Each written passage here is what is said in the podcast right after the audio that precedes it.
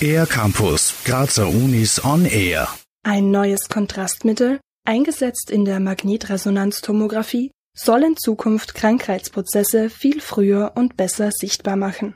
Das Prinzip hinter der medizinischen Bildgebung erklärt Hermann Schafetter vom Institut für Medizintechnik der TU Graz. Die Grundidee dahinter ist ja, dass man Krankheitsprozesse nicht nur jetzt abbilden möchte, wenn es schon einmal relativ ausgeprägt ist, äh, sondern dass man auch schon sehr früh, wenn sich auf molekularer Ebene irgendwas abzeichnet, dass man das bereits erkennt oder dass man Gewebeveränderungen erkennt. An der TU Graz beschäftigt man sich deshalb mit dem Mechanismus der sogenannten Kernquadrupolresonanz die bisher noch nicht für die Bildgebung in der MR-Tomographie verwendet wird.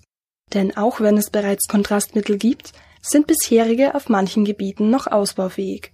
Hermann Schafetter dieser Wunsch besteht vielfach, dass ich ein Kontrastmittel spezifisch aus- und einschalten kann. Das heißt, entweder von der Maschine aus, weil ich jetzt nur das Originalbild sehen will und dann nur das Bild mit dem Kontrastmittel und das vielleicht über längere Zeit hinweg. Oder man möchte, dass es spezifisch eben auf einen chemischen Prozess reagiert. Im dreijährigen Projekt, gefördert vom EU-Exzellenzprogramm Conquer, haben die Forscher und Forscherinnen jetzt genau diese Funktionen mit chemischen Verbindungen des Elements Bismut erreicht.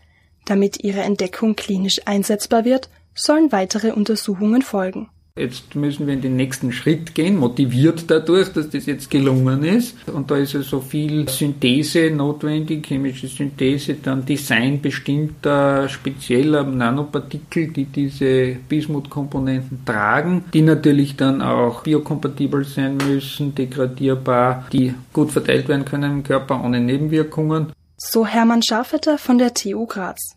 Der Grundbaustein wurde damit gelegt. Auf weitere Erkenntnisse dürfen wir also gespannt sein. Für den R-Campus der Grazer Universitäten Jasmin Huss. Mehr über die Grazer Universitäten auf ercampus-graz.at